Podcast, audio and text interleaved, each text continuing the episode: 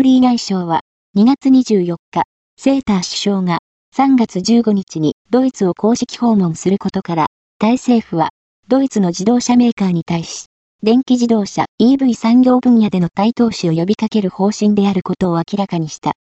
セーター首相は、ドイツ側に対し、ランドブリッジ計画、半導体生産、データセンター開設、EV 生産での対投資を呼びかける予定だ。